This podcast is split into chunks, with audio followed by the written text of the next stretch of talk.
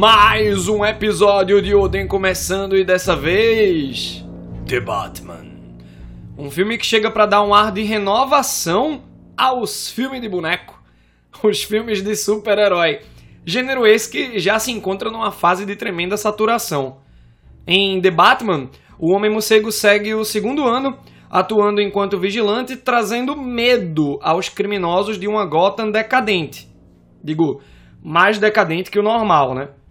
Durante uma investigação, contando com aliados como Alfred, Gordon e Selina, a mulher gato, Batman se encontra num jogo sádico de adivinhações proposto por Charada, um serial killer cujo objetivo é mostrar toda a sujeira política da cidade.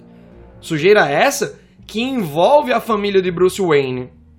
Aqui eu vou dar minha opinião sobre o filme com spoiler. Quero falar das atuações, o trabalho de Matt Reeves, aspectos técnicos, algumas curiosidades, duração do filme, subtexto. Já ativa as notificações para não perder os próximos episódios e rode lá a vinheta.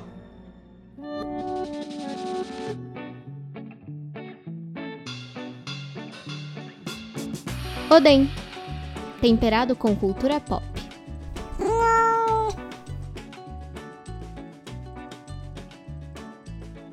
Finalmente saiu, hein? The Batman é um projeto que passou por muitas mudanças. Eu não diria que foi um projeto conturbado, porque geralmente quando é assim o resultado dá ruim e dá bem ruim, como foi o caso de Han Solo, o spin-off de Star Wars. Eu não sei se vocês lembram que o desenvolvimento começou lá em 2013, quando Ben Affleck foi escalado como Batman do DCU.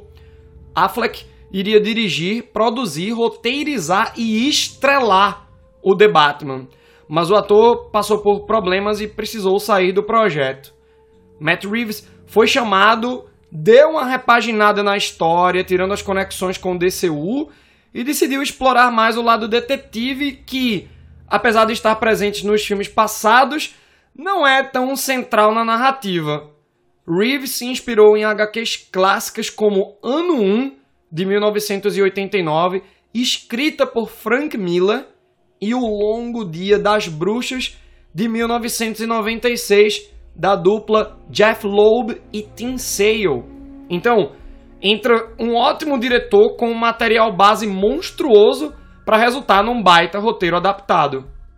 Quando o nome de Matt Reeves entrou, eu já botei fé que o projeto ia dar bom porque o cara dirigiu filmes como Cloverfield, Deixa Ela Entrar e os dois últimos Planeta dos Macacos mais recentes. Uma sequência de projetos que já torna o cara um diretor consagrado. Além de dirigir, ele escreve, e no The Batman é nítida aquela sinergia típica de um roteiro e direção excelentes trabalhados por alguém que é muito bom nas duas vertentes.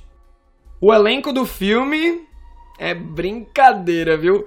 Robert Pattinson é um monstro. Quem assistiu O Farol e O Diabo de Cada Dia sabe que o ator é absurdo.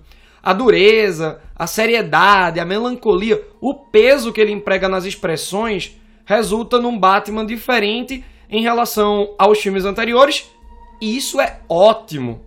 Zoe Kravitz também traz uma ótima mulher gato, uma versão que fica ali brigando com a da Michelle Pfeiffer e bem superior à de Anne Hathaway. A química entre ela e o Batman é explosiva, eu diria mais quente até que o beijo de PA e Jade Picon no BBB 22. E nesses momentos de romance pontuais, destaco a trilha sonora que ia numa pegada 007, saca? Agente secreto, Sabe quando tá numa passagem mais branda e combina com o clima geral de The Batman?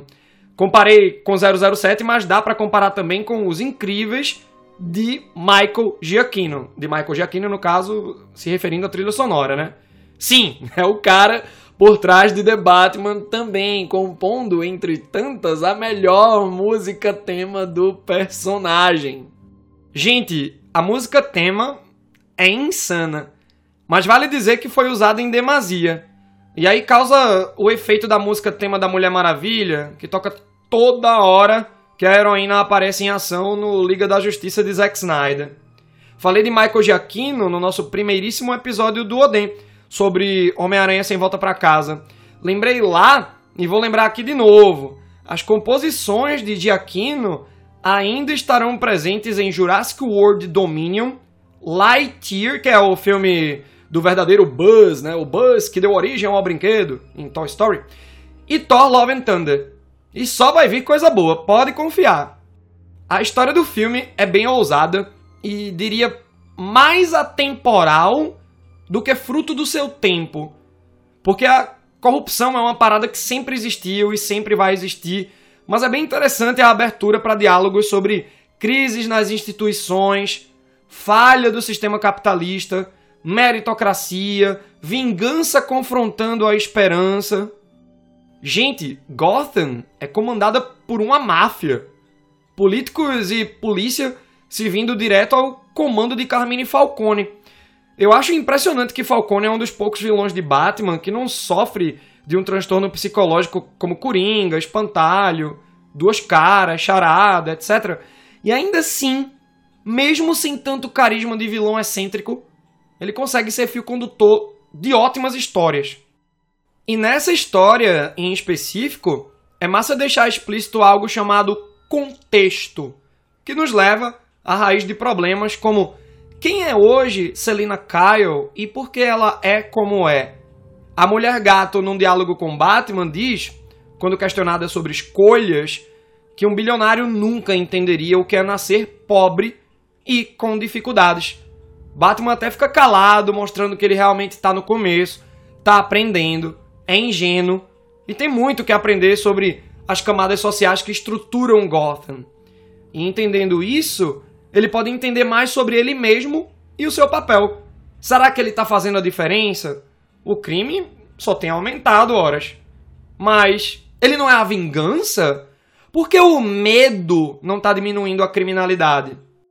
Bom, o vilão da história, o Charada, é interpretado por um perturbado Paul Dano e tá obcecado em expor a sujeira da cidade, enquanto atua como serial killer através de charadas, sempre tentando se comunicar com o Batman.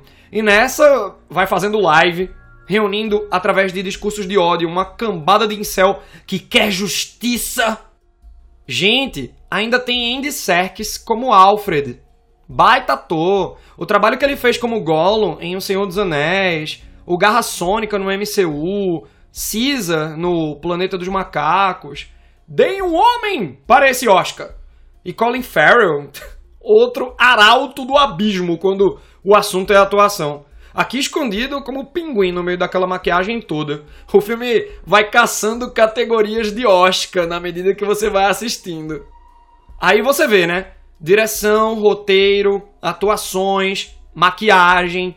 Os aspectos técnicos desse filme são de um naipe altíssimo, mas os pontos que, para mim, mais fizeram elevar o nível quando a gente nivela o The Batman como filme de herói foram a direção de arte e a fotografia.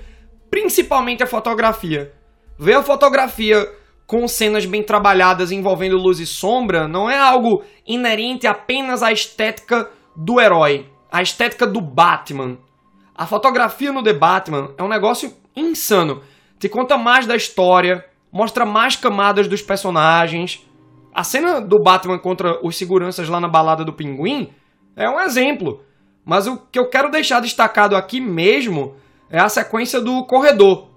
Tudo escuro, ação comendo no centro e a gente só vendo os lampejos causados pelos disparos dos guardas. Genial! Mas nem toda a sequência de ação foi bem trabalhada.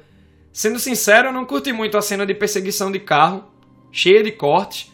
Não deu para entender muito bem o que estava acontecendo, só abstrair. Geralmente, uma cena de ação, quando ela é boa, ela também está contando uma história. Um exemplo bem claro e um exemplo de perseguição de carro é do filme Baby Driver. As perseguições contam a história do motorista de fuga. Então aqui, né, ficou uma coisa, um enxerto no filme e ainda um enxerto muito entrecortado, mal feito mesmo. O clima da investigação é charmoso dentro de uma Gotham que passa a sensação clara de ser mais um dos personagens do filme. É doido que seja no elevador ou no topo de um prédio onde dá para ver o horizonte, o clima é de claustrofobia, por conta da sensação que exala da cidade. Outro aspecto que me deixou feliz foi o humor, que não tem pretensão de se sobressair quebrar o tom dos personagens ou até do filme em si. Batman e Gordon interrogando o pinguim, cada um sabendo quando entrar e falar algo, para ouvirem do mafioso que daria uma boa dupla. Foi bom demais. A piada tá lá, acontecendo já, e tu nem nota. Mas quando o vilão fala, faz sentido. E lembrando que teremos uma série spin-off do Pinguim, hein? Mostrando a ascensão dele após a morte de Falcone. Ainda sobre o Pinguim e os questionamentos em torno do El Rata, é doido perceber como o Batman não olha para ele mesmo. Para ele, o óbvio é pensar num pinguim, até num falcão, quando se pensa nessa história de rato voador. Mas e o morcego, meu filho? E ele mesmo? Demorou, hein, Batman? Mas essa demora mostra uma soberba dele ao se excluir dos alvos do charada. Os Wayne não são símbolo da pureza. E pro charada, o filho deve pagar pelos pecados do pai. Uma parada erradíssima entre tantas monstruosidades do vilão. Mas é interessante ver como a imagem dos pais de Bruce foi maculada nesse filme. A mãe sofrendo transtornos, o pai apelando para um chefão do crime e na vida, já que os ciclos tendem a se repetir geração a geração, dá para entender sem ter visto a tão famosa origem o porquê do Bruce ter seguido esse caminho como Batman.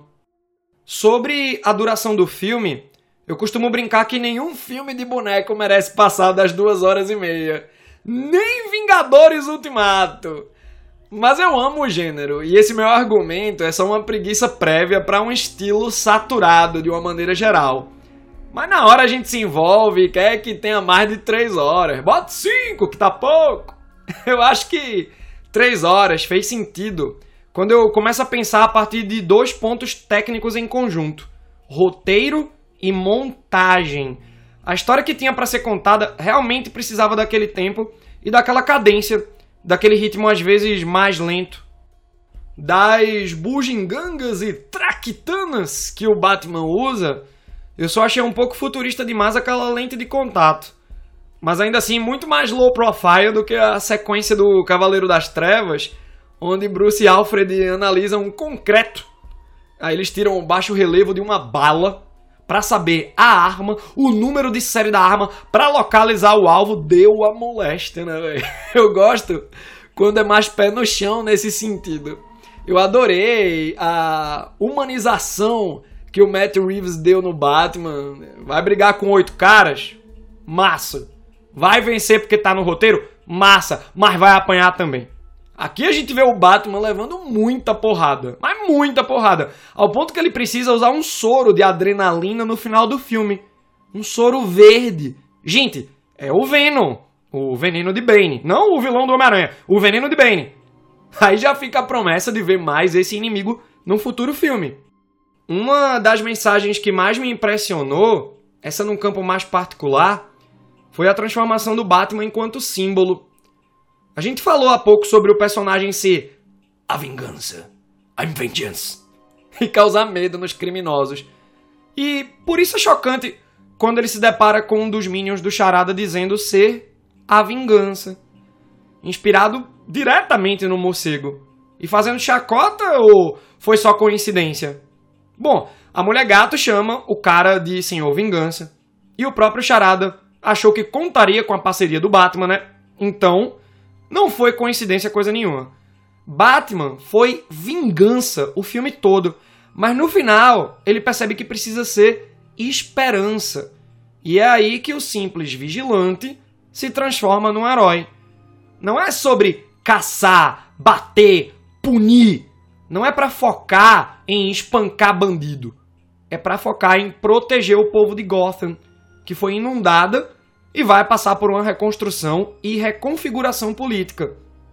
Nosso protagonista talvez continue com seriedade e dureza, mas acho inclusive que ele pode adquirir um tom mais leve em relação a como enxergar a vida enquanto Batman. É uma nova franquia E o começo já cria um gancho muito forte pro segundo filme. Naquele tom de que tudo vai mudar. Porque vai. E com chances altíssimas de já termos o Coringa na sequência. A DC vem numa sequência alucinante e sabe dar o tom certo pro gênero de herói. O DCU aplica bem subgêneros nos seus filmes. Shazam é comédia, Liga da Justiça é um épico, Aquaman é aventura e Batman é um filme policial, investigativo e político. Se continuar nessa pegada, sem se preocupar com o universo cinematográfico necessariamente, teremos a chance de ver muito filme de alto nível para cada subgênero existente nos filmes de herói. The Batman renova a imagem do Batman, mostrando sua transformação de vigilante a herói, e foi muito inteligente colocar um Bruce Wayne novinho para mostrar que ele está aprendendo sobre os ciclos que se repetem e como quebrá-los. Que ele está aprendendo sobre pautas sociais, sobre a individualidade e contexto de cada um, sobre o verdadeiro combate ao crime, que assustar e bater em bandido só aumenta a violência tudo isso enquanto um símbolo não de punição, mas de esperança. Uma desconstrução de personagem bastante necessária nos tempos de hoje. Se você gostou desse episódio, compartilha. Achou interessante algum ponto que eu disse? Leva o podcast para as tuas mesas de conversa, apresenta para os amigos. Se tu divulgar, eu ficaria muito feliz. E até o próximo episódio de Odeio!